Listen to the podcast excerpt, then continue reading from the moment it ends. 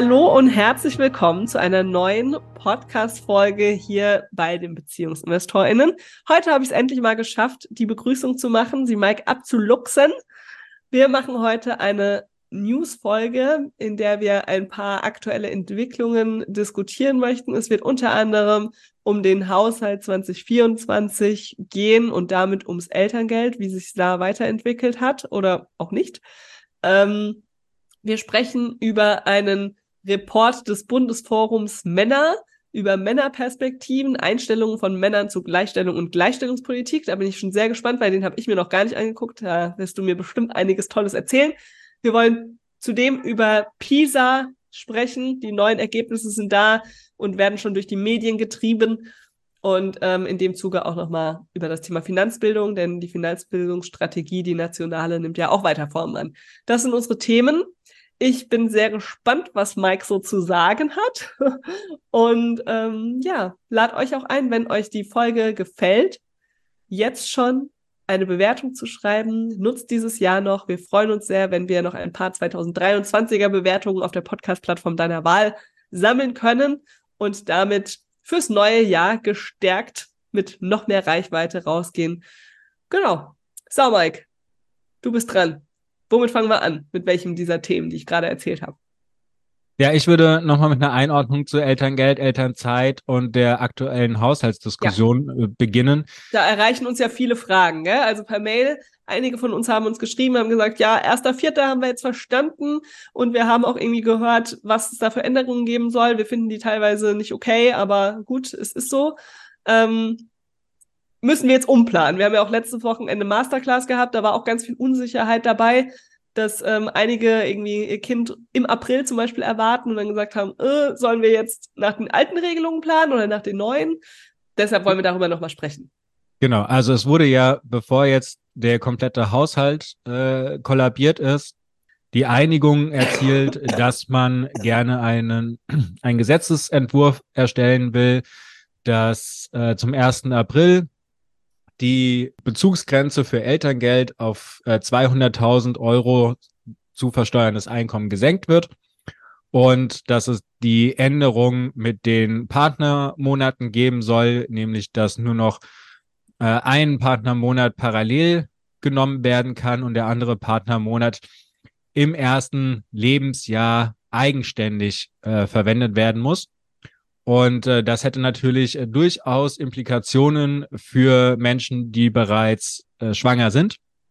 Ja, und oder auch die eben, die zum Beispiel geplant haben, die ganze Elternzeit zusammenzunehmen. Gell? Also es gibt ja Paare, die nehmen die ersten sieben Monate parallel ihre äh, Basiselterngeldmonate. Oder es gibt Paare, die ähm, nutzen die Partnermonate gar nicht mit Basiselterngeld, sondern mit Elterngeld Plus oder so. Und das sind diejenigen, die jetzt quasi so ein bisschen da sitzen, okay, gehen unsere Planungen noch oder nicht? Oder was ist da Sache? Also es herrscht etwas Unsicherheit, äh, verständlicherweise. Und das, was natürlich durch diese, diesen Ansatz jetzt erstmal weggenommen wurde, ist die Untersicherheit bei den Menschen, die jetzt zwischen 150 und 200.000 Euro zu versteuerndes Einkommen haben. Daher haben uns jetzt auch keine Nachrichten mehr erreicht. Also ähm, durch diese Verschiebung wurden einfach all die Menschen, die da jetzt sehr viel Angst hatten, ähm, die wurden da rausgenommen damit. Ne? Also denen wurde damit schon mal eine Sicherheit suggeriert. Aber wir haben ja in der letzten Folge schon gesagt, das Ding ist noch nicht durch. Also es gibt noch keinen Gesetzesentwurf und damit auch keine Grundlage, über die dann abgestimmt werden kann, so damit, sodass diese Änderungen auch tatsächlich in Kraft treten.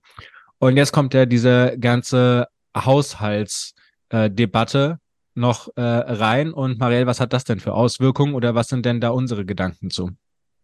Naja, solange der Haushalt nicht verabschiedet ist und sich da nicht geeinigt wurde, werden über solche Themen wie zum Beispiel das Elterngeld wahrscheinlich auch keine Einigung und vor allem kein Gesetzesentwurf äh, abgestimmt, weil das hat ja darauf Einfluss. Ja? Also wenn der Haushalt jetzt nochmal komplett deutlich gekürzt würde, zum Beispiel fürs äh, Bundesfamilienministerium, dann auch diese Einigung vielleicht wieder vom Tisch und es müsste doch nochmal was anderes gemacht werden. Ähm, genauso, wenn jetzt vielleicht noch irgendwo anders groß gespart wird oder doch noch irgendeine Steuer erhöht wird oder was auch immer, um den Haushalt in Einklang zu bringen, dann ist vielleicht gar keine Elterngeldkürzung und Änderung mehr nötig. Also es ist einfach noch sehr unklar und es ist auch, also die Prioritäten verschieben sich auch. Gell? Also der Bundestag hat jetzt noch eine Sitzungswoche vor Weihnachten. Das ist die jetzt laufende Woche, also die jetzt von jetzt, wo wir aufnehmen, die nächste Woche, aber wenn ihr die Folge hört, die aktuelle Woche. Es wurde schon gesagt, dass der Haushalt vermutlich erst im Januar fertig sein wird und erst dann quasi eine Einigung stattfinden wird. Und das bedeutet eben auch fürs Elterngeld. Also das wird einfach dieses Jahr da keine Einigung mehr geben und vor allem keinen Beschluss. Ähm, man muss ja auch sagen, wenn das mal im Bundestag diskutiert und ähm, beschlossen ist, das neue Gesetz, dann muss das auch noch durch den Bundesrat und ähm, dann ist immer auch noch nicht gesichert, dass es da nicht irgendwie direkt Klagen gegen gibt oder ähm, also die Umsetzung zum ersten Vierten sehe ich persönlich immer noch als sehr sportlich, hm. ja.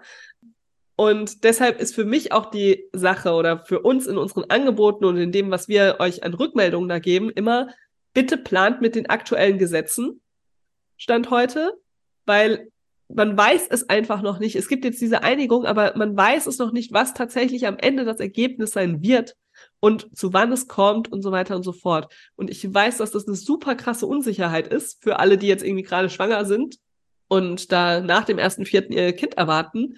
Das ist super ätzend, aber ihr müsst erstmal nach den aktuellen Gegebenheiten planen und ja, lasst, nehmt das vielleicht schon mal mit und äh, habt das im Hinterkopf, dass es auch so kommen könnte, habt einen Plan B aber macht euch jetzt auch nicht verrückt.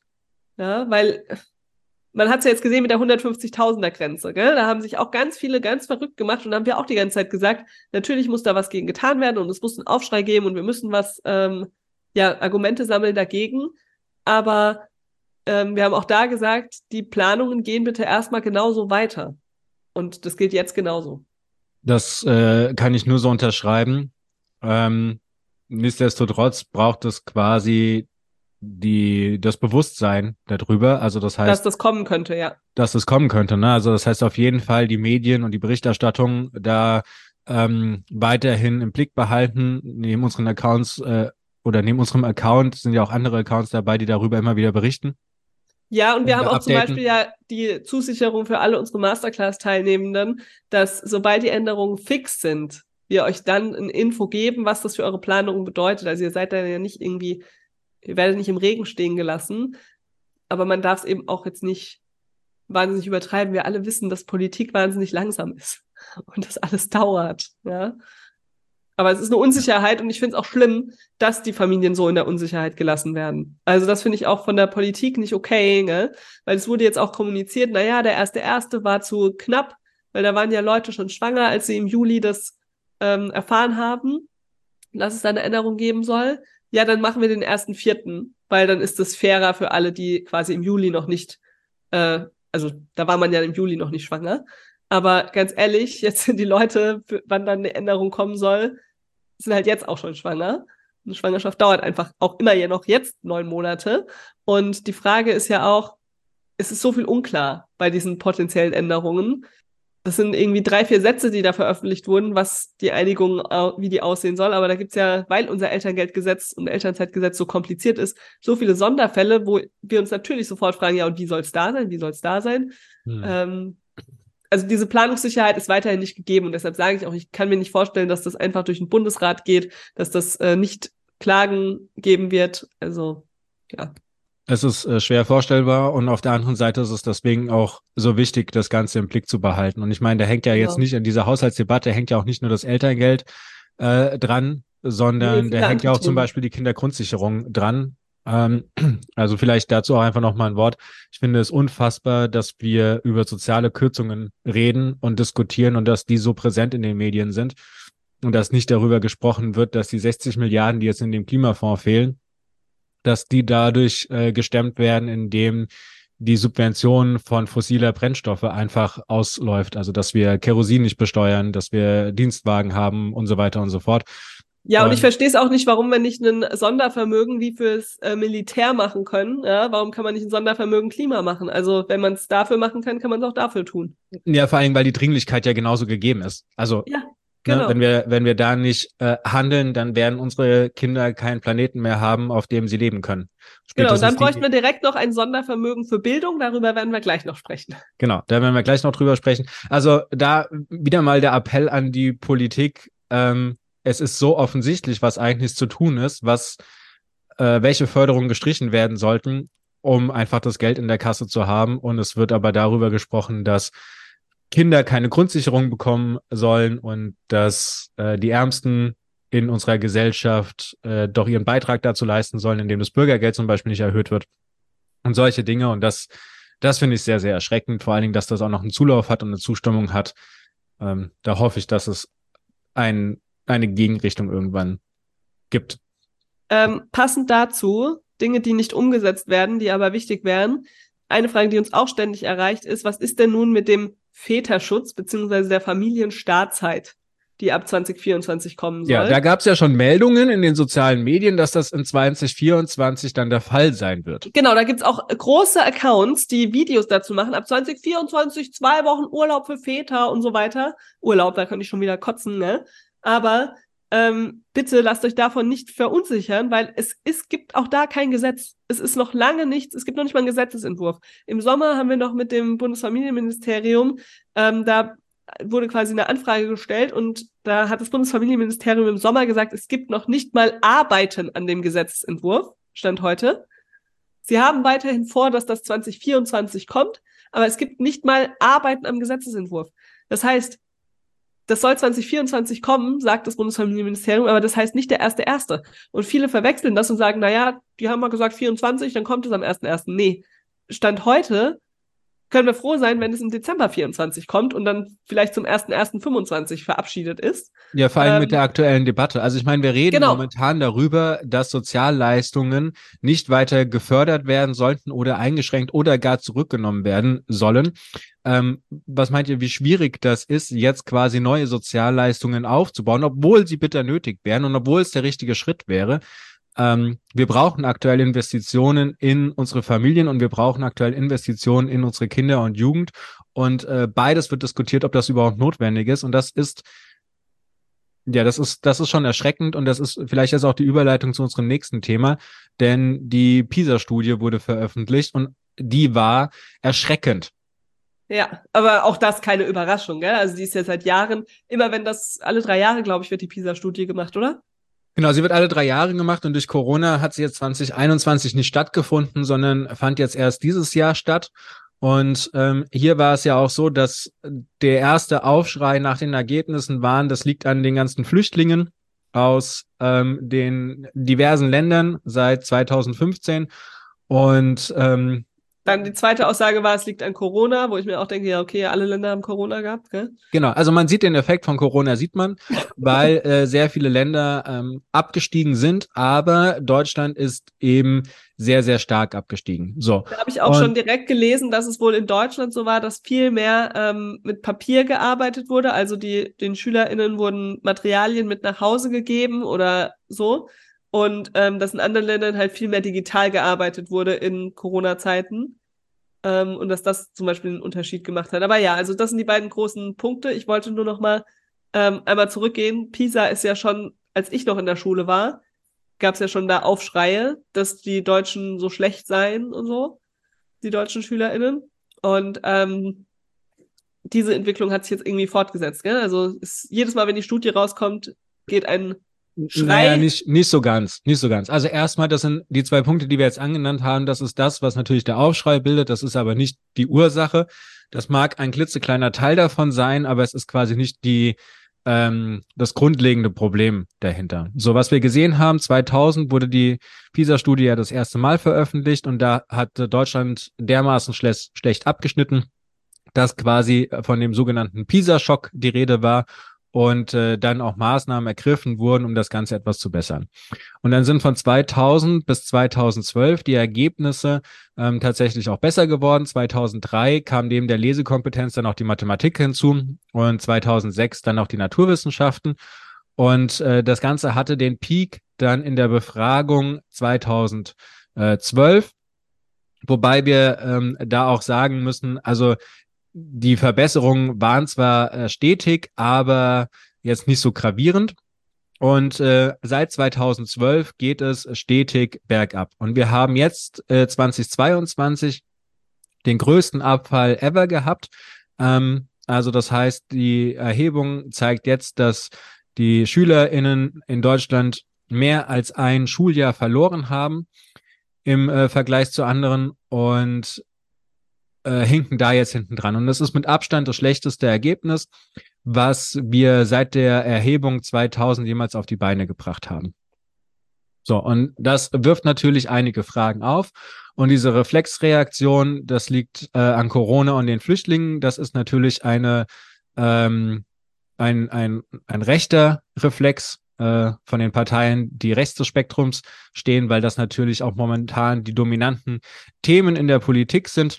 Obwohl naja, wir eigentlich die hätten. Man muss ja auch mal angucken, wer ist in der Opposition. Genau, es ne? sind halt die CDU und die AfD und die springen dann natürlich auch direkt drauf. So. Genau, weil also das sind jetzt ja nicht die linken Parteien, um das mal so zu sagen. Natürlich. Aber die sind ja in der Regierung und deshalb werden die sich nicht hinstellen, wenn sie sagen, alles scheiße. Naja, man könnte, man könnte das Ganze schon, ähm, man könnte das Ganze natürlich schon kritisch hinterfragen, wie es denn dazu kommt und was denn da so die ähm, Gründe für sind. Die Gründe sind hinlänglich bekannt. Also gerade in der Psychologie zum Beispiel ist das alles sehr gut untersucht. Ähm, und einige der Gründe werden ja auch zum Beispiel diskutiert. Also ich meine, dass wir 400.000 fehlende Kita-Plätze haben, dass wir eine sechsstellige Anzahl an Fachkräften bräuchten, dass die Rahmenbedingungen sich in der Kita schon ähm, ändern müssten, damit diese frühkindliche Bindung, Bildung schon stattfinden kann. Momentan ist es ja an vielerorts eher eine Aufbewahrung anstatt einer tatsächlichen Arbeit mit dem Kind und anstatt dem Bildungsauftrag gerecht werden zu können. Und das ist natürlich dann so eine Negativspirale. Also das heißt, da fängt es ja schon an, eigentlich den Ansatz zu haben. Wir wissen aber auch, dass zum Beispiel das Hausaufgaben keinen Sinn erfüllen, die Noten mit der Gauss-Verteilung äh, kompletter Schwachsinn sind. Ähm, also wir haben da schon sehr viele Erkenntnisse, die auch alle sehr gut untersucht sind, aber sie werden nicht umgesetzt, sondern ähm, es wird halt an dem System von vor 150 Jahren festgehalten.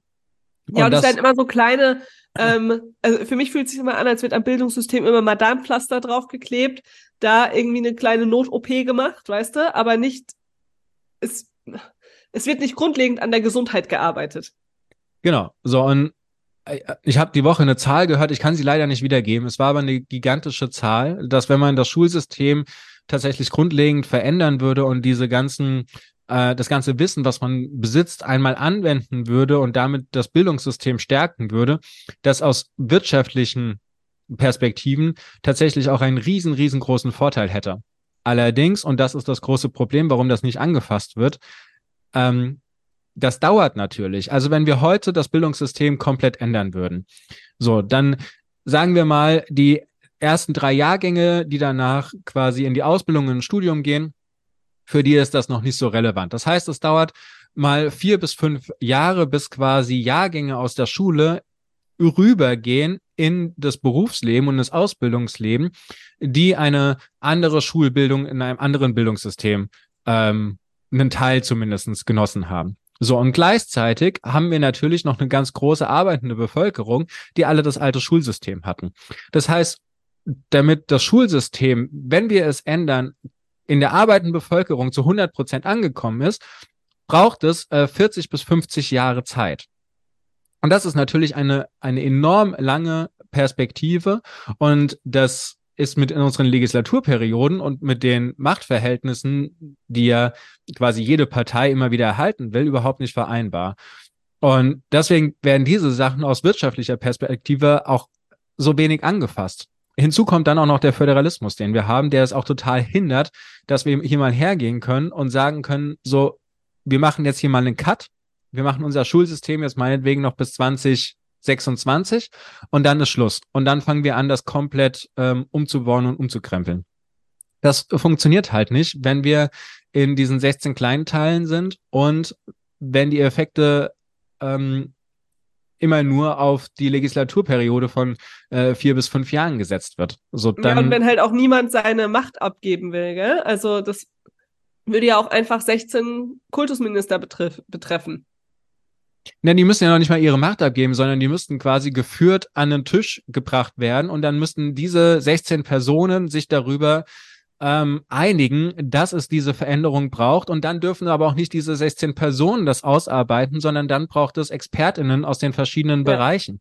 Also das heißt, da müssen dann Expertinnen aus dem Kita-Bereich, aus der Psychologie, aus der Soziologie, aus den Erziehungswissenschaften und so weiter, die müssen dann alle damit am Tisch sitzen Und die müssen quasi sagen, okay, wir streichen jetzt mal, was wir ähm, aktuell haben und wir überlegen uns mal, wie würde denn Schule und Bildungssystem aussehen, wenn wir es ähm, neu erfinden würden auf Basis unseres bisherigen Wissens.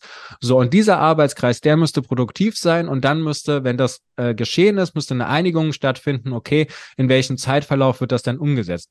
Weil eine so tiefgreifende Veränderung würde ja auch zum Beispiel bedeuten, dass die ähm, Ausbildungen und die, das Studium zu, zu den Berufen jeweils angepasst werden muss. Ne? Also eine Lehrkraft, die äh, vor fünf Jahren quasi ihr Studium gemacht hat, die würde ja in einem komplett neuen System auch erstmal weitergebildet werden müssen.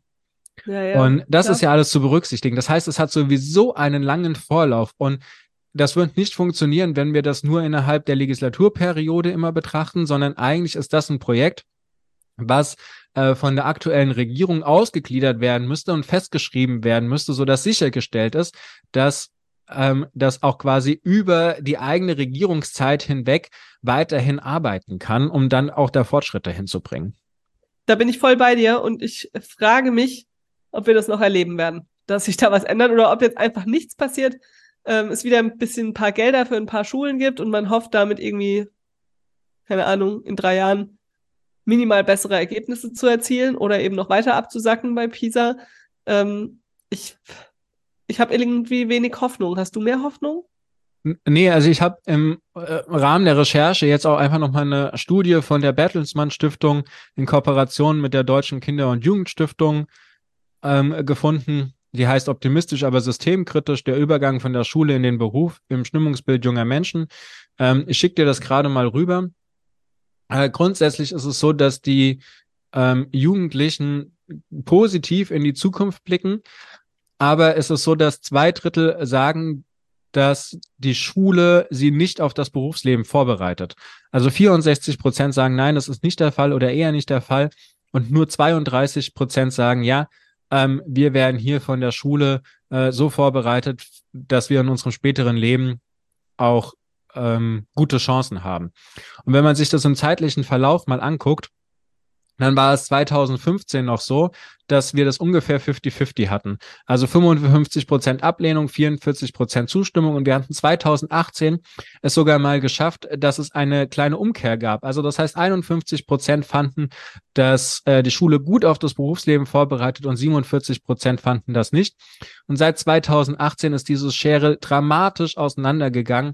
Also die Steigerung von 47 Prozent auf 64 Prozent ähm, dass die Schule nicht aufs Leben vorbereitet und der Abfall eben von 51 auf 32 Prozent, dass die Schule auf das Leben vorbereitet. Und das sind natürlich schon Dinge, die passen dann auch in das Bild äh, zu der PISA-Studie dazu. Ja, ja ne, wir haben meine, diesen das Abfall passt ja auch zu dem, das passt ja. ja, auch zu dem Bild, äh, dass sich zum Beispiel immer mehr Privatschulen entwickeln, gell? dass immer mehr Eltern auch für ihre Kinder sagen, ich bin bereit, das Geld in die Hand zu nehmen, mein Kind in ein anderes System zu schicken. Das können natürlich wieder nur privilegierte äh, Familien tun. Aber also da, da, da, wenn man sich die Zahlen anguckt, die wachsen ja auch enorm. Das ist ja der Wahnsinn, wie viel da jedes Jahr dazukommt an alternativen Schulkonzepten, was sie für einen Zulauf haben, ähm, weil eben das aktuelle staatliche System immer mehr veraltet. Jedes Jahr entscheiden sich mehr Familien dafür zu sagen, nee, da schicke ich mein Kind nicht mehr hin, weil es das Kind eben nicht aufs Leben vorbereitet. Denselben Gedanken haben wir ja auch. Also wir werden ja unseren Sohn auch nicht auf eine staatliche Schule schicken, weil wir einfach auch sagen, das ist nicht das Richtige für ihn, da ist er nicht richtig aufgehoben und wir möchten, dass er gut vorbereitet ist für die Zukunft und auch gerne lernt und in die Schule geht.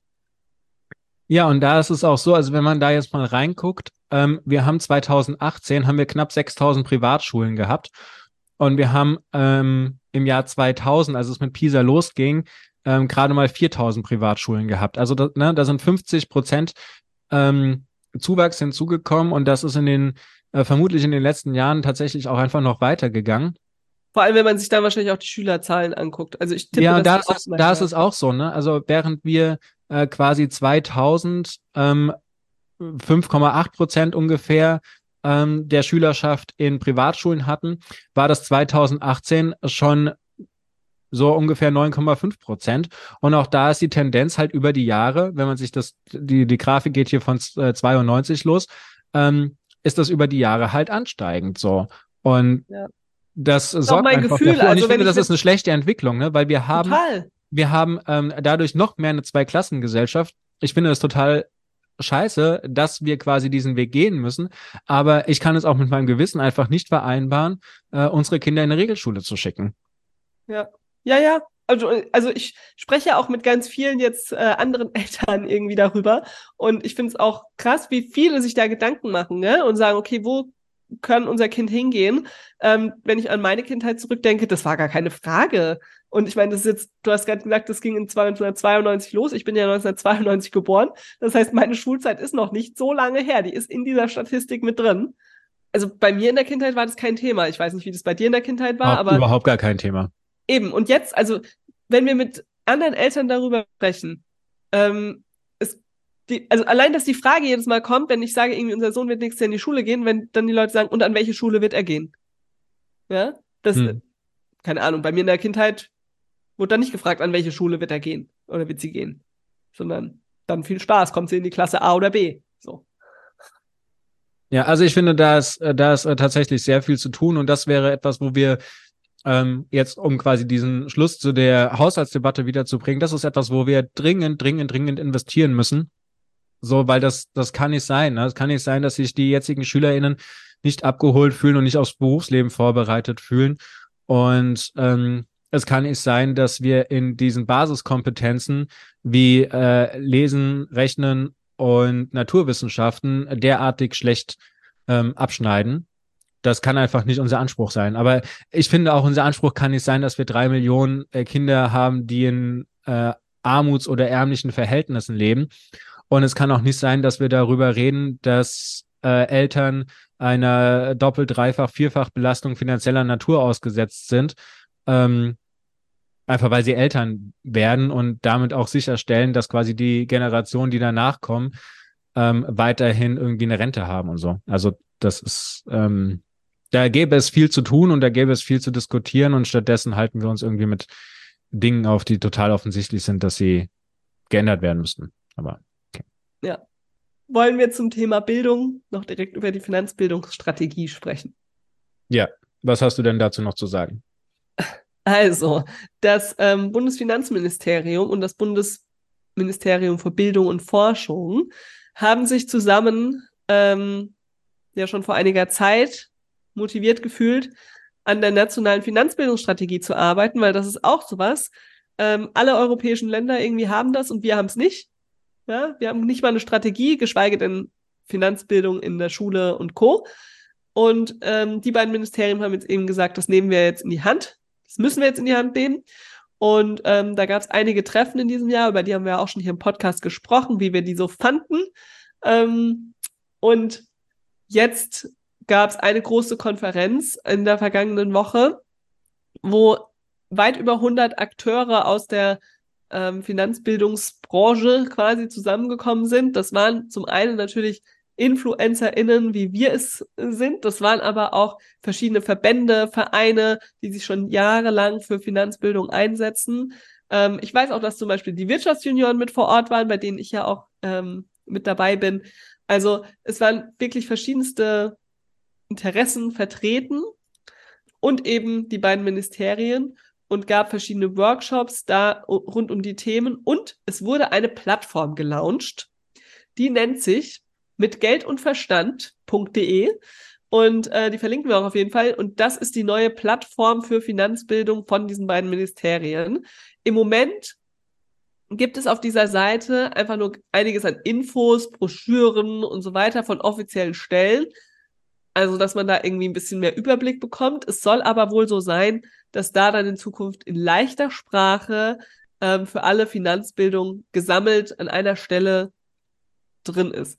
Und was ich ganz toll finde an der Seite, also da ist jetzt noch nicht so viel drauf, aber was ich toll finde, ist, dass es direkt darum geht, ähm, das aufzuteilen in meine Lebensmomente. Also, ein, dass die Themen quasi aufgeteilt sind an den Meilenstein eines Lebens. Ja, das finde ich gut. Ähm, da sind jetzt aktuell die Teile Start in die Finanzwelt, Familiengründung im Ruhestand und Unterrichten. Ich weiß auch nicht, ob das jetzt die äh, signifikanten Lebensmomente sind, aber ähm, so sind eben die aktuellen Materialien da hinterlegt. Und dann gibt es ganz unten ein Quiz. Testen Sie Ihr Finanzwissen. Das habe ich jetzt auch noch nicht gemacht. Ähm, aber vielleicht machen wir das mal für nächste Woche und erzählen uns mal, wie unser Finanzwissen so ist, Mike. Ich finde es aber toll, dass Sie versuchen, da jetzt irgendwie eine Plattform zu haben und das Wissen bündeln wollen. Ich bin gespannt, was daraus wird. Weil das Spannende ist natürlich jetzt, jetzt gibt es diese Seite, die auch, ich finde, ansprechend ist. Ähm, aber was kommt da jetzt drauf? Gell? Im Moment sind da irgendwie die natürlich weiterhin komplizierten Broschüren und Infoseiten und Videos verlinkt von den Ministerien. Aber da wäre es natürlich spannend, welche Anbieter kommen da jetzt drauf? Welche Angebote, Kursangebote werden da auch verteilt? Ähm, gibt es irgendwelche Fördergelder Gelder für weitere Forschung? Wird an einem Schulfach Finanzen gearbeitet? Also was wird jetzt weiter passieren? Ähm, und was mache ich zum Beispiel mit meinem Ergebnis aus dem Finanzquiz? Wenn da jetzt rauskommt, ich habe total schlechtes Finanzwissen, was kriege ich dann empfohlen, wie ich das verbessern kann? Also da bin ich sehr gespannt und ich sehe, dass du nachdenklich wirkst. Ähm, du hast wahrscheinlich die Seite dir noch gar nicht angeguckt, gell? Nee, nein, ich habe sie noch gar nicht. Bist du geschockt, dass es so weit schon ist? Ja, ich bin ganz positiv überrascht. Ich werde mir die Seite jetzt im Nachgang dann mal angucken. Ja, also wir verlinken sie auch auf jeden Fall in den Show Notes. Wie gesagt, es ist im Moment noch alles rudimentär, aber ich finde es toll, dass die beiden Ministerien das Thema angehen und auch tatsächlich was passiert. Es dauert natürlich alles lang und ich, ja, es dauert lange, aber es wird was getan. Das finde ich toll. Und äh, ich bin sehr gespannt. Nächstes Jahr wollen sie quasi die Strategie dann veröffentlichen, was denn nun die nationale Finanzbildungsstrategie ist. Bin sehr gespannt. Ja, und ich finde, also hier zeigt es ja auch wieder, ähm, dass äh, der Bund äh, tatsächlich hier ein Mitspracherecht hat und einfach auch sagen kann, das ist ein Thema, dem nehme ich mir jetzt an und ich bringe das voran, weil äh, Bildung und so weiter ist ja eigentlich Ländersache. Da hat der Bund äh, nicht so viel Mitspracherecht, äh, darf zwar ähm, irgendwie mal zusammenarbeiten und so weiter, aber eigentlich ist der Bund da draußen. Und ich finde, die Länder haben einfach, was Finanzbildung angeht, nichts gemacht die letzten Jahrzehnte, sondern haben da geschlafen ohne Ende deswegen ist es total wichtig und richtig, dass der Bund da jetzt sagt, so, das ist ein Thema, das beschäftigt Deutschland. Wir müssen da vorangehen. Wir müssen unsere Bevölkerung finanziell bilden und äh, dann da auch einen Weg finden. Ähm, ich hoffe, es kommt was wirklich Gutes raus mit viel Mehrwert, damit die Aufklärung und äh, Bildung auch tatsächlich dann äh, stattfinden kann. Und mal sehen, vielleicht ist das ja ein Startschuss, das äh, doch an das gesamte Bildungssystem dann irgendwann mal rangegangen wird. So, Mike, wir haben aber noch ein letztes Thema für heute auf der Agenda. Und zwar das, was du mitgebracht hast, die Männerperspektiven. Und zwar wurde von dem äh, Bundesforum Männer eine Studie in Auftrag gegeben. Bundesforum Männer ist politische Lobbyarbeit für Männer. Da, ja, der. Mike, auch das braucht's, komm. ja, da tue ich mir schon ein bisschen äh, schwer tatsächlich, ähm, wenn man das einfach nur so darstellt, weil fast alle Lobbyarbeit ist für Männer. Wenn man jetzt hier aber mal ein bisschen reingeht, also gerade in dieser Studie, da geht es um die Gleichstellung und Gleichstellungspolitik.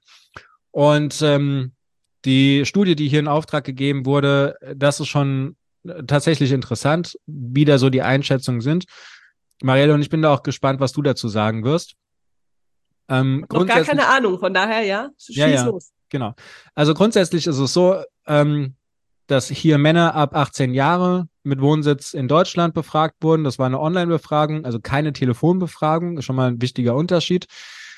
Dann es sind äh, knapp 1600 äh, Männer hier befragt worden und es ist eine geschichtete Zufallsauswahl. Also das heißt, äh, die Auswahl wurde auf äh, Basis der aktuellen Daten des Statistischen Bundesamts nach Bundesland, Geschlecht, Alter und Bildung äh, getätigt, so dass quasi aus allen Bereichen ähm, Männer dabei waren und die dann auch befragt wurden.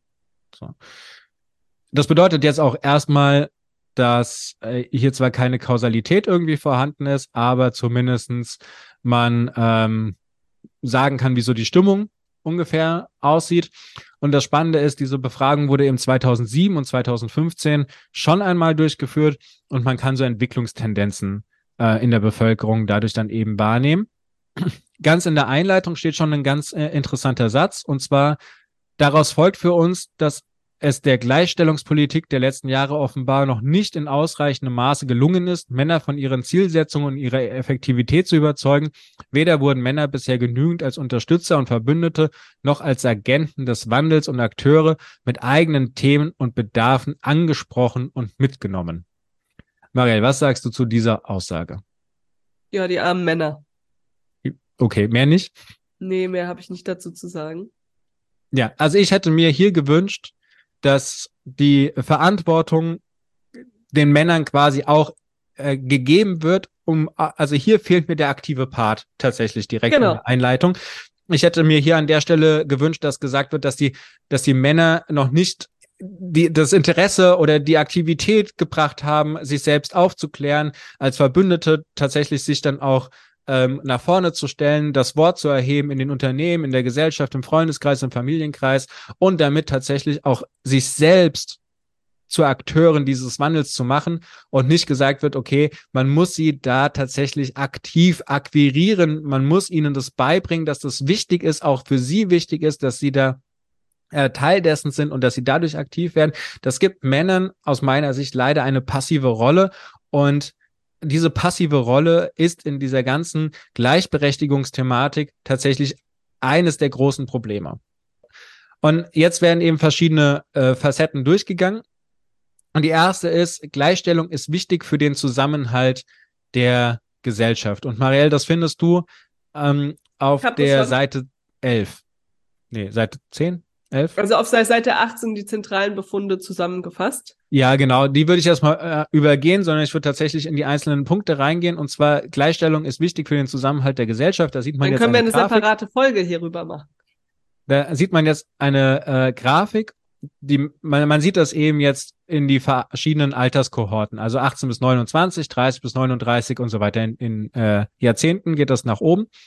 Und was man jetzt sieht, ist, dass quasi von den desto älter die Männer werden, desto mehr Zustimmung geben sie dem Ganzen, dass die Gleichstellung wichtig ist für den Zusammenhalt der Gesellschaft. Also das heißt, das heißt, Männern wird es quasi, wenn sie älter werden, immer klarer, wie wichtig Gleichstellung ist. Genau. Also man, ne, die Zustimmung geht von 73 Prozent dann stückweise hoch, bis äh, die Männer über 70 Jahre alt sind, dann sind es schon äh, 93 Prozent, die sagen, Gleichstellung ist wichtig für den Zusammenhalt der Gesellschaft. Und gleichzeitig. Wahrscheinlich, weil die Alten dann merken, oh, wir brauchen ja die Frauen, die uns pflegen. Das, das weiß ich nicht, aber es sind, ähm, das sind natürlich verschiedene Facetten äh, dazu, ne? Also zum Beispiel, dass man dann in ernsthafte Beziehung geht, dass äh, man vielleicht Vater wird, dass äh, die beruflichen Aspekte ja. dann irgendwann in den Hintergrund treten und so weiter. Und äh, das ist schon eine sehr erstaunliche ähm, Entwicklung, dass quasi mit zunehmendem Alter Männer dann doch äh, zu der Erkenntnis kommen, es ist äh, wichtig, dass wir hier eine Gleichstellung ähm, der Geschlechter haben. Ja. So, und da gab es dann nämlich auch nochmal ein, eine bemerkenswerte Zusammenfassung. Und zwar die Erkenntnisse daraus sind erstens, bei jungen Erwachsenen, insbesondere derer in der Lebensphase noch ohne Partnerin, ist die Sensibilität für die gesellschaftliche Bedeutung der Gleichstellung deutlich geringer als bei jenen, die im privaten Alltag Rollenverteilung partnerschaftlich aushandeln müssen.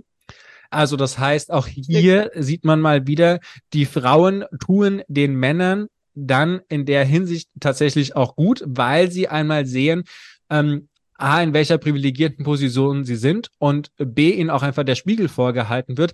Äh, Freundchen, das funktioniert nicht so. Ne? Du kannst nicht einfach deine Sachen immer nur neben die Spüle legen oder du kannst nicht einfach immer nur die Toilette nicht putzen. Und es kann auch nicht sein, dass du ähm, die ganze Zeit nur auf der Arbeit bist und dich jetzt hier zum Beispiel bei der Care-Arbeit, wenn das Kind da ist, ähm, raushältst. So. Ja, ja. Also und die finde, zweite. Ähm, ja. Äh, also ich muss da jetzt so mal so überlegen ich würde auch sagen, als ich jung war, da war das für mich jetzt auch noch nicht, habe ich mir da auch keine Gedanken drüber gemacht. Gell? Da macht man sich einfach über andere Sachen Gedanken. Ich finde aber auch, es zeigt, wie wichtig es ist, dass wir in den Familien und ähm, als Eltern einfach das auch unseren Kindern vorleben gell? und ihnen immer wieder sagen, wie wichtig Gleichstellung ist und dass es nicht selbstverständlich ist, leider. Und gerade auch den Jungs. Also ich meine, wir haben ja auch zwei Jungs, denen das auch wirklich mitzugeben also ich finde, für mich stärkt das noch mehr den Gedanken, dass ich das unseren Söhnen einfach mitgeben möchte, wie wichtig Gleichstellung ist und dass sie da einen Beitrag zu leisten können und sollen und müssen. ähm, weil ich eben mir wünsche, dass ihnen das nicht erst auffällt, wenn sie in der Scheiße sitzen, dass ihre Freundin sagt, jetzt mach aber mal. Also, weißt du? Ja, und gleichzeitig fehlt, ähm, also einmal in den Familien, aber gleichzeitig fehlt es auch schon wieder in unserem Bildungssystem. Genau, genau. Ähm, ja. Dass darüber gesprochen wird, dass darüber aufgeklärt wird, dass wir nicht nur die Geschichte von Männern hören, von weißen Männern, sondern dass wir insgesamt zum Beispiel mehr die Geschichte hören, dass wir in der Sexualkunde nicht nur einen Holzpenis hingestellt bekommen, sondern dass auch zum Beispiel die Vulva abgebildet wird und dass darüber gesprochen wird. So, und das sind solche Sachen, das, das findet nicht statt oder es kann auch nicht sein, dass, dass eine Lehrerin sich vorne hinstellt und sagt, ja, ich als Frau, ich kann sowieso kein Mathe und deswegen, ihr, Mädchen, ihr braucht euch da jetzt nicht so viel Mühe zu geben, so, ne? So, sowas darf nicht passieren. Und das ist Alltag in unseren Schulen. Und es ist auch Alltag, dass Männer sich hinstellen und sagen, ja, also mir ist Mathe immer leicht gefallen. Das ist auch kein Wunder, dass die Jungs das hier alle besser können. So, ne, das funktioniert nicht, sondern da braucht es Sensibilität bei den Menschen, die mit Kindern arbeiten, sei es jetzt in der Familie oder sei es eben im schulischen oder erzieherischen Bereich. Da können wir vielleicht auch zu dem zweiten Punkt kommen, ähm, wo es darum geht, wo die Männer dann gefragt wurden, was sie denn schätzen oder sagen, ob die Gleichstellung denn erreicht Wa ist. warte, warte mal noch ganz kurz. Nämlich, es gibt nämlich noch eine zweite zentrale Erkenntnis dazu. Und zwar Partnerschaftsbrüche und vor allem die Trennung der Väter von ihrem Kind haben weit darüber hinausreichende Konsequenzen. Bei einem Teil der Männer kippen positive Haltung zur, zur sozial integrativen Bedeutung von Gleichstellung in Zweifel und Ablehnung. Und das finde ich eine ganz spannende Sache. Also das heißt, in dem Moment, wo sie in der Beziehung sind ähm, und Vater sind, entwickeln sie eine positive ähm, Einstellung zur Gleichstellung. Und in dem Moment, wo das in die Brüche geht, fangen die Zweifel und die Ablehnung an und es schwappt wieder rüber in ein Patriarchat-Gehabe. Wenn man das jetzt vielleicht auch mal in Relation sieht, dass wir irgendwie 93 Prozent oder 88 Prozent äh, Alleinerziehende haben, ähm, Frauen und nur der Rest ähm, alleinerziehende Männer sind, so ne, ist jetzt auch wieder schon die Frage, wieso, wieso kippt das da an der Stelle? Das wäre eine total spannende Sache. Es wird nicht beantwortet, aber das wäre eine sehr, sehr spannende Fragestellung. Wieso kippt das an der Stelle? Wieso gehen Männer zurück in ein konservativeres Rollenbild in dem Moment, wo sie sich trennen, wo das in die Brüche geht? Ja, darüber könnte man mal forschen. Vielleicht gibt's auch schon Studien, ne? Also vielleicht hast du das zu was schon gehört, dann schick sie uns bitte zu an info@beziehungs-investoren.de oder auf Instagram. Da äh, sind wir total neugierig, solche Sachen zu wissen. So, aber jetzt äh, zu der Realisation. Das finde ich nämlich auch sehr spannend. Da ist nämlich der Wert nach unten gegangen. Also 2015 haben noch 16 Prozent der Männer gesagt, Gleichstellung ist erreicht in Deutschland. Jetzt sagen es nur noch 14 Prozent. Also ähm, die Zweifel steigen dass die Männer irgendwie auch sagen, ja, okay, irgendwie passt noch nicht so ganz. Das kann auch wieder damit zusammenhängen, dass vielleicht heute die Aufklärung noch etwas höher ist, was Gleichstellung eigentlich bedeutet. Und gleichzeitig ist es aber auch schockierend, dass 47, äh, dass quasi 53 Prozent der Männer trotzdem sagen, dass in Deutschland die Gleichstellung weitgehend erreicht ist. Ne? Also 39 Prozent ja. sagen ja, es trifft zu. Also das heißt, wir haben hier über die Hälfte. Trifft eher zu. 39 Prozent sagen, sagen, es trifft eher genau. zu. 14 Prozent sagen, es trifft voll und ganz zu. Ja, genau. und die 53 Prozent sagen eben insgesamt dann, dass es eher zu. Also das genau, genau. Also wir haben 53 Prozent, etwas mehr als die Hälfte der Männer, die sagen, naja, Gleichstellung von Frauen und Männern ist doch realisiert in Deutschland. Ach, also da muss ich auch einfach sagen, die haben keine Ahnung, die waren noch keinen einzigen Tag, haben die sich in eine Frau reinversetzt. Ja, und auch da in diesem Zug ist es so, ähm, dass bei geschiedenen und getrennt lebend verheirateten Männern sind die Diagnosen, dass Gleichstellung in Deutschland realisiert sei, deutlich geringer, nämlich unter neun Prozent. Vor allem geschiedene Männer sind mehrheitlich der Auffassung, dass Gleichstellung in Deutschland nicht bestehe, 57 Prozent. Also da scheint es auch zu sein, dass in dem Moment, wo es in die Brüche geht, tatsächlich nochmal ganz neue Erkenntnisgewinne für Männer auch vorhanden sind, die sich dann aber auch unterschiedlich auswirken. Deswegen, ich finde das eine sehr, sehr spannende Fragestellung. Ähm, Wenn es da Studien gibt, bitte, bitte schickt sie uns zu. Ja, mach das bitte. So, dann kommt die ähm, Aussage, für eine Partnerschaft ist es gut, wenn beide berufstätig sind. Und da finde ich, ist die Entwicklung in den ähm, Jahren Schön. von 2007 über 2015 zu 2023 nämlich sehr interessant, denn während es von 2007 zu 2015 einen großen Sprung gab, nämlich ähm, damals haben 71 Prozent gesagt, dass es äh, eher stimmt, bis ganz zustimmt. Und 2015 waren es 82 Prozent. Aber in den letzten acht Jahren hat sich nichts mehr getan, denn das Ganze ist von 82 auf 83 Prozent nur noch gestiegen. Also ja. eigentlich keine Bewegung drin. Ja, also sozusagen ein Plateau der, 17 Prozent der Männer, die finden, es ist besser für die Partnerschaft, wenn einer von beiden berufstätig ist. Genau. Aber es ist ein Plateau drin und ähm, genau, es geht quasi nicht mehr weiter. Die ja. 17 Prozent sind quasi unfair, unüberzeugbar bisher. Ja, oder die Maßnahmen, die ergriffen wurden, um das quasi auch zu verdeutlichen, die reichen, reichen noch nicht aus. Und da wären wir dann ja. zum Beispiel auch wieder beim Elterngeld, ähm, wo wir ja zum Beispiel sagen, ja, zwei Partnermonate sind zu wenig, sondern wir bräuchten hier vielleicht sechs oder sieben Partnermonate, die nicht übertragbar sind, wie zum Beispiel das ähm, vorgestellte Modell 666, äh, wo ja. es sechs Partnermonate gibt, die nicht übertragbar sind. Ähm, dass hier einfach auch nochmal quasi erlebte Erfahrung dazu beiträgt, dass Aufklärung ähm, stattfindet in dem Bereich. Ja. Genau, da habe ich dann auch wieder ein, ein Zitat rausgesucht aus der ähm, Studie, was ich gerne vorlesen möchte. Und da bin ich gespannt, was du dazu sagst.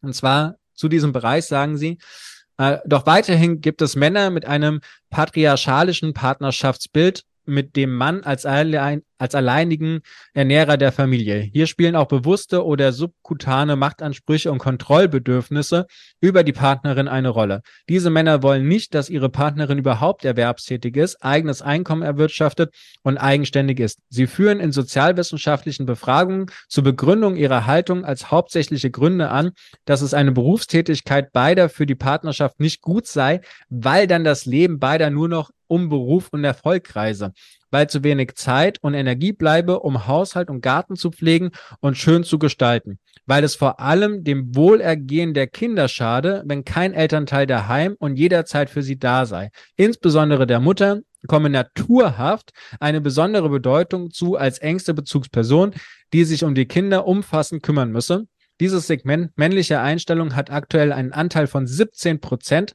Der Anteil ist seit 2007 zwar deutlich kleiner geworden, damals 29 Prozent, scheint aber seit 2015 einen stabilen Sockel zu haben.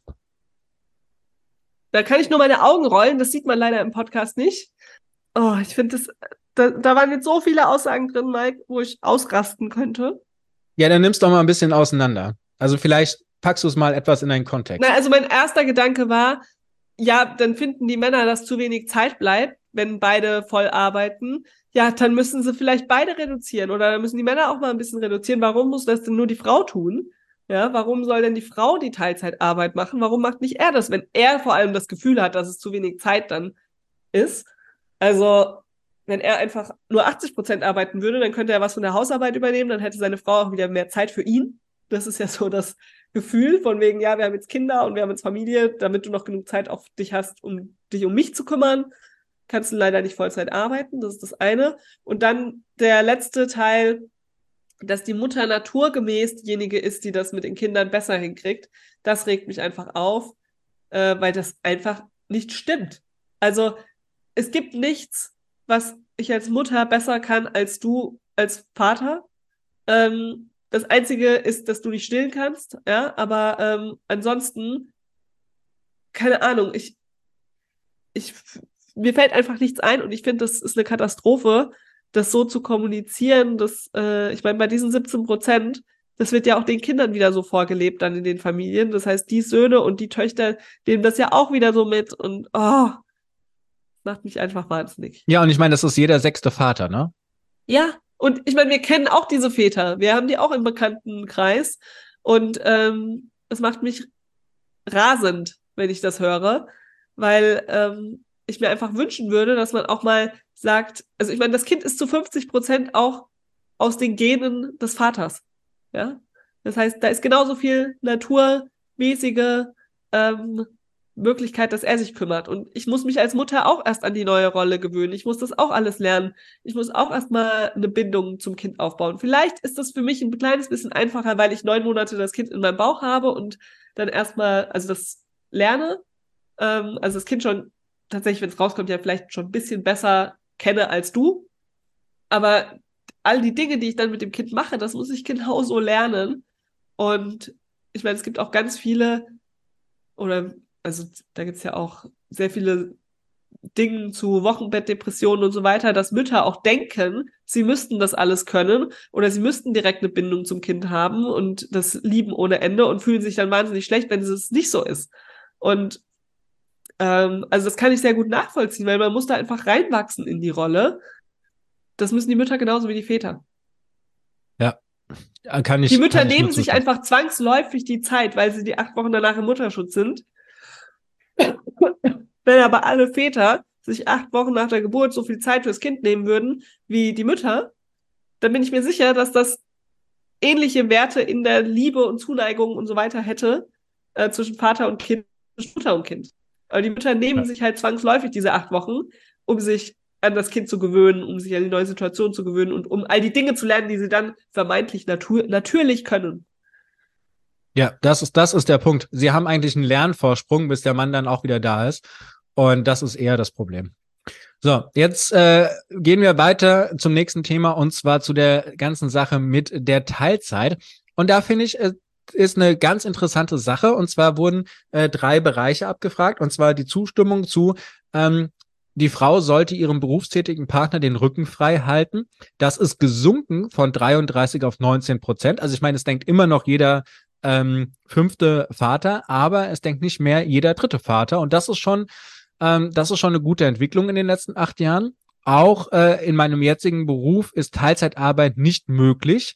Da ist die äh, Zustimmung äh, quasi äh, auch gesunken von 32 auf 24 Prozent. Es, es ist immer noch ein Viertel. Ne? Also das heißt, jeder vierte Vater sagt aus, dass Teilzeitarbeit bei ihm nicht möglich ist. Ähm, ja. Und da sagen wir ja immer, na ja, die Frauen in dem gleichen Beruf, die machen dann halt trotzdem die Teilzeit. So. Und ich würde behaupten, es sind nicht alle nicht 25 Prozent, bei denen es tatsächlich nicht möglich ist, sondern es ist eher die 25 Prozent, wo das halt so die wahrgenommene Sache ist. Und die letzte Sache ist, äh, Teilzeitarbeit gefährdet die Berufskarriere. Das ist äh, von 20 auf 17 Prozent gesunken. Also ich finde hier in dem Bereich hat sich dann in den letzten acht Jahren dann doch ein bisschen was getan. Ja, das ist auf jeden Fall eine schöne Entwicklung. Also bei der Frage müssen wir uns nicht ganz so sehr aufregen, würde ich sagen. Nee, nee, nee. Also ich finde, also insgesamt finde ich in diesem Report sind schon einige positive Entwicklungen dabei. Es ist halt bei vielen Sachen immer noch so, dass ein erschreckend hoher Anteil diese Meinungen vertritt. So. Ja. Und es ist ja auch immer noch also ich meine, da kommen wir dann vielleicht auch noch mal genauer drauf ein, aber es ist auch immer noch ein großer Unterschied zwischen das, äh, was ich jetzt hier in so einer Umfrage tatsächlich äußere und wie ich mich dann schlussendlich auch verhalte. Ähm, also finde ich, dass Teilzeitarbeit für Männer in Ordnung ist. Kann ich sagen, ja, finde ich super.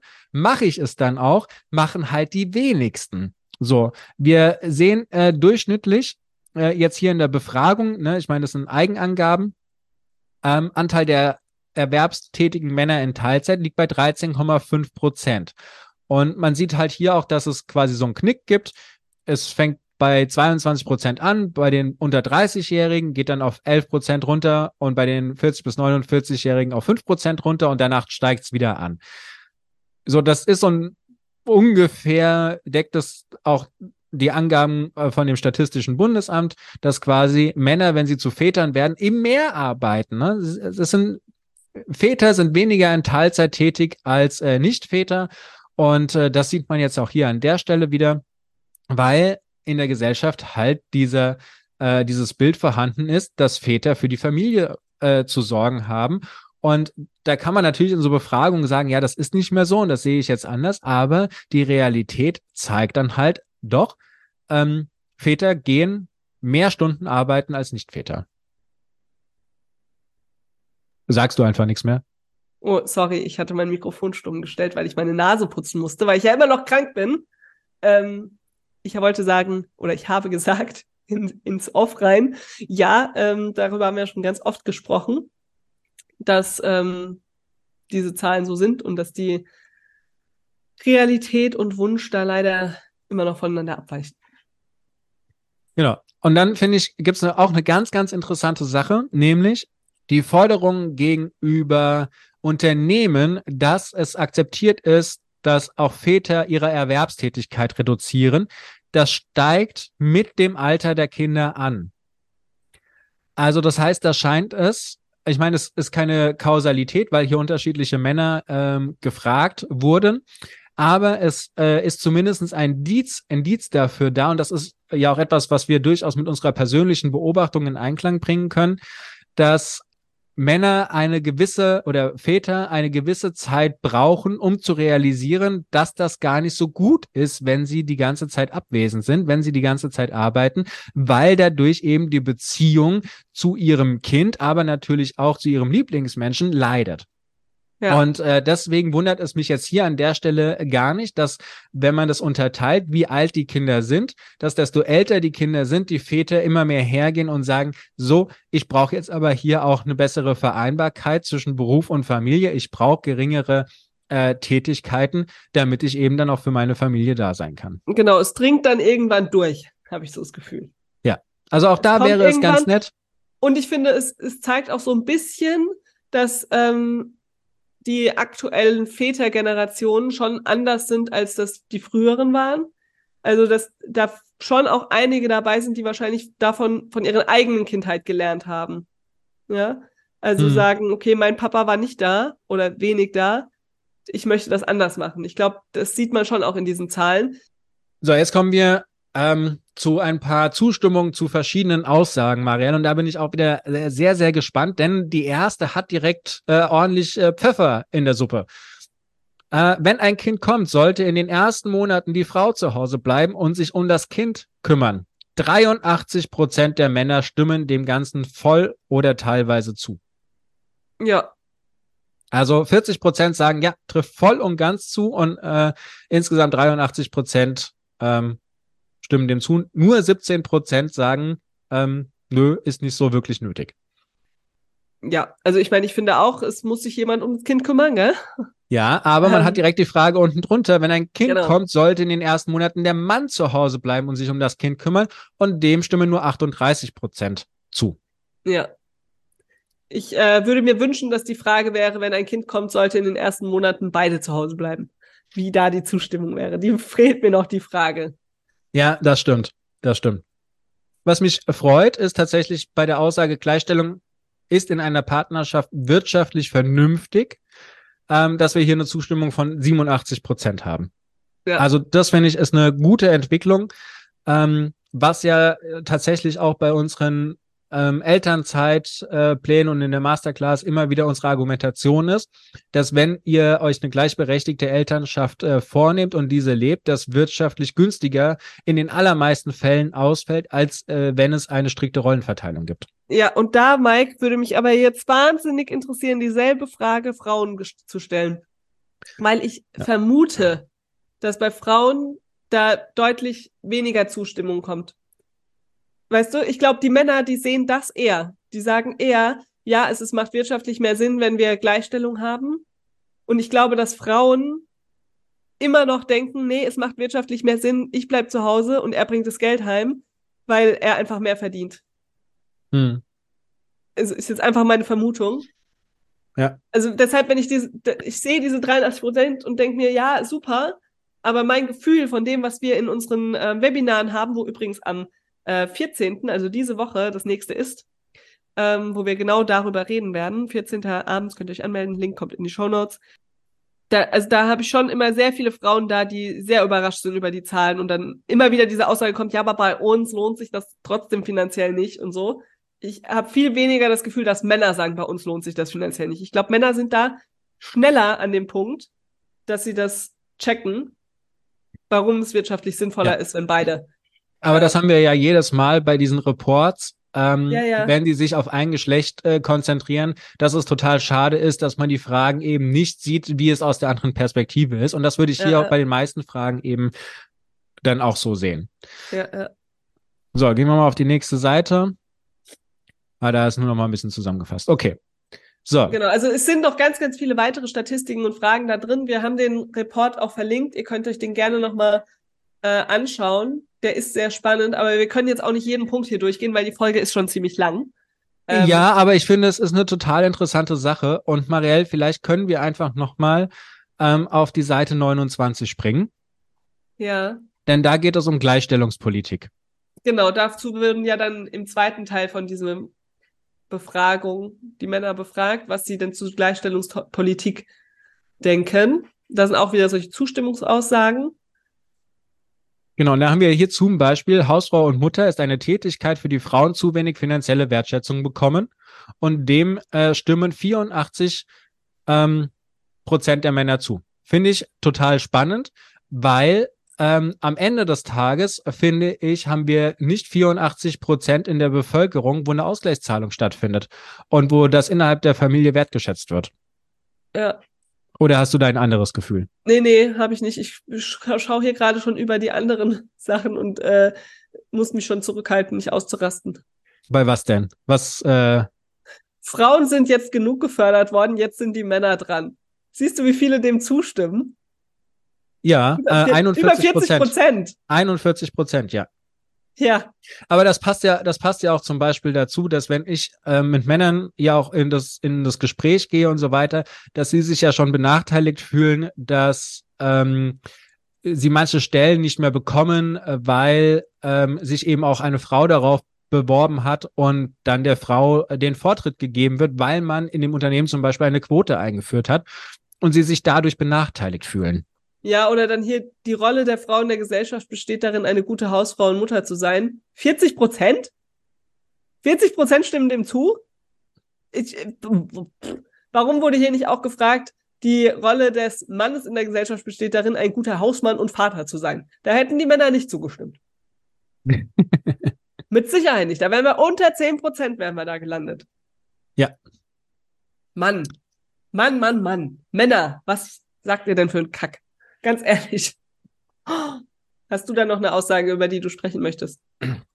Mm, Nee, ich möchte gerne noch über was anderes sprechen als Abschluss und zwar über äh, Maskulismus äh, 2023. Da kannst du auf die Seite 56 gehen. Ähm, und zwar gibt's äh, 13 Items auf einer Skala, ähm, auf einer vierstufigen Likert-Skala, also Stimme voll zu, Stimme eher zu, Stimme eher nicht zu, Stimme gar nicht zu. Was ist denn Maskulismus? Ja, da Bedeutet kommt- das- Okay. Eine Männlichkeit, also Mhm. quasi der äh, Gegenbezug zu Feminismus. Also wie man. Okay. okay. Ja, wir, wir kommen dann gleich nochmal dazu, was sich hinter dieser Skala betrifft und so weiter. Aber es gibt eben 13 Items, so. Mhm. Es sind 8%, die, die den Maskulismus ähm, kategorisch ablehnen. Was, wie und es viel? sind 8%. Aha. Okay. Und da geht es um so tradierte, oder lass uns erstmal die, die Skala machen, vielleicht ist das sinnvoller. Mhm. Ähm, so, und diese Items, die da drauf sind, ich würde sie gerne, gerne einmal durchgehen, weil das ist ganz wichtig. Und zwar einmal, äh, bei Trennung sollen Väter die gleichen Chancen wie Mütter haben, das Sorgerecht zu bekommen. Die Rolle der Frau in der Gesellschaft besteht darin, eine gute Hausfrau und Mutter zu sein. Durch den Feminismus werden in unserer Gesellschaft die Männer systematisch benachteiligt und Frauen bevorzugt. Durch die gesetzliche Regelung für mehr Frauen in Führungspositionen werden Männer benachteiligt. Es ist empörend, dass es Lohn aus, es ist empörend, dass es Lohnungleichheit zwischen Frauen und Männern heute immer noch gibt. Frauen sind genug von der Politik gefördert worden, jetzt sind die Männer dran. Gleichstellung von Frauen und Männern bedeutet mehr Gerechtigkeit. Gleichstellungspolitik befasst sich noch nicht ausreichend mit den Bedürfnissen und Anliegen von Männern. Gleichstellungspolitik befasst sich noch nicht ausreichend mit den Bedürfnissen und Anliegen von Müttern. Gleichstellungspolitik ist nur ein anderer Name für Frauenförderung. Im Bemühen um Gleichstellung von Mann und Frau schießt man über das Ziel hinaus. Männer und Frauen haben die gleichen Rechte, aber unterschiedliche Pflichten. Und wenn Frauen weniger verdienen als Männer, dann haben sie eben den falschen Beruf gewählt. So, und was die jetzt gemacht haben, ist, die haben einmal eine Clusteranalyse geführt und dann haben sie einen, als äh, zweites noch einen Score ermittelt, ähm, indem sie einfach die Likert-Skala in äh, Zahlen umgewandelt haben, also 1, 2, 3, 4 und das Ganze zusammengerechnet haben.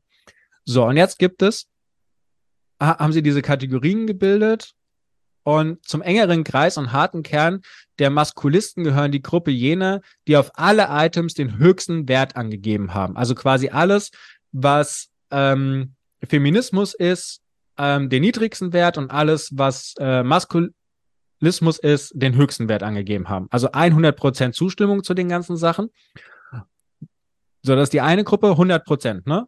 Alles, was zwischen 90 und 99,9% ähm, quasi liegt, das ist der erweiterte Kreis der überzeugten Maskulisten.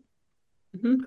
Und dann gibt es noch ähm, den empfänglichen Kreis für maskulistische Einstellungen gelten jene, die auf dem Summenscore 50 bis 90 Prozent haben, also das heißt über der Hälfte zugestimmt haben. Und dann gibt es die Distanzierten, das sind die, die 10 bis 50 Prozent Zustimmung hatten. Und nur die, ähm, die unter 10 Prozent haben, sind diese harte Gegnerschaft. So, und wenn wir jetzt nochmal in diese Tabelle da oben ähm, übergehen, dann ist es so, dass nur 8 Prozent quasi diese äh, Aussagen, die ich da jetzt getätigt habe, ablehnen. Ähm, ja. Beziehungsweise den feministischen Aussagen da drin eben zustimmen. So, nur 8 Prozent. Und das heißt, 92 Prozent ähm, der Männer, die hier befragt wurden, können sich zumindest in Teilen mit diesen Aussagen ähm, identifizieren. So, und ich finde, das ist eine erschreckend hohe ähm, erschreckend hohe Zahl, weil diese weitgehende Distanz, also das heißt die, die 10 bis 50 Prozent äh, Zustimmung hatten, die liegt äh, bei 57 Prozent der Gruppe. Also 57 Prozent der Männer liegt in diesem Bereich 10 bis 50 Prozent Zustimmung. So und 50 Prozent Zustimmung bei diesen 13 Items, das, also das ist schon eine harte Nummer. Ich glaube, du hast es falsch rum erklärt, Mike. Nein. Von dem, was hier oben drüber steht? Nein, Distanz und Nähe. Das ist schon richtig erklärt, Marie. Du hast 0,8 Prozent der Männer stimmen allen Aussagen zu 100 Prozent zu. Also die sind Maskulisten. Genau, das ist der harte Kern. Ja, die und 3,7 Prozent sind, sind im erweiterten Kreis. Das heißt, insgesamt sind es ungefähr 5 Prozent. Genau, die mehr als 90 Prozent Zustimmung haben zu diesen Items, die da gegeben wurden. Ja. So, aber du hast eben dieser große Teil, diese 57 Prozent, die sind in diesem Bereich 10 bis 50 Prozent Zustimmung. Also da kann man sagen, da sind jetzt noch welche dabei, die sind nur so bei 10 bis 15 Prozent Zustimmung. Da sind aber auch einige dabei, die bei ähm, 45, 49, 50 Prozent Zustimmung. Ja, da sind. fehlt aber dann eigentlich eine Unterteilung. Also da fehlt mir eine Unterteilung, weil ich finde jetzt jemand, der irgendwie da bei 10 Prozent ist, in einen Topf zu stecken mit denen, die irgendwie bei 49 Prozent sind, das ist ja nicht okay. Da fehlt nochmal eine Unterteilung in der. Genau, da fehlen, da fehlen Unterteilungen. Man sieht aber, ich meine, wir werden es in die Show Notes packen. Ihr könnt euch das auf Seite 56 mal anschauen. Ähm, da sieht man, dass das äh, so äh, zusammengehend äh, gezeichnet ist.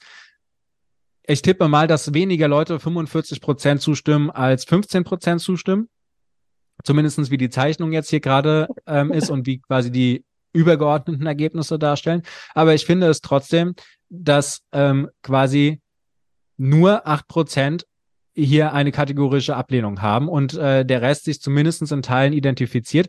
Und ich meine, wir haben hier Aber es 35, passt doch zu den anderen Zahlen. Es wir haben hier 35 Prozent der Leute, die zumindest für einzelne Thesen und Argumente mehr als empfänglich sind. Ja, das finde ich auch schlimm, die Seite. Das ist mir eindeutig zu viel. Aber mich überraschen diese Zahlen jetzt auch nicht, wenn man sich das anguckt, was wir davor besprochen haben. Nee, ähm, ich finde, die stehen in einem äh, durchaus ähm, genau. anderen Licht. Findest du? Finde ich schon, ja. Ich finde, das passt alles ziemlich gut zusammen. Es ist halt okay. einfach ein Drittel, ein Drittel bis zu ein Fünftel der Männer ähm, ja, sehen die Notwendigkeit von Gleichstellung nicht und sehen auch nicht die Herausforderungen, denen Frauen sich ähm, immer noch gegenüber sehen. Und ähm, dann passt es, finde ich, auch dazu, dass hier ungefähr ein Drittel sagt, ich fühle mich als Mann irgendwie zurückgesetzt oder habe das Gefühl, ich werde nicht äh, genug, es wird sich nicht genug um meine Gleichstellung gekümmert und so weiter. Oder ich fühle mich quasi schon verängstigt von dem Feminismus. Ich finde, das passt schon zusammen. Okay. Aber das ja. könnt ihr uns ja gerne mal schreiben, wie ihr das seht.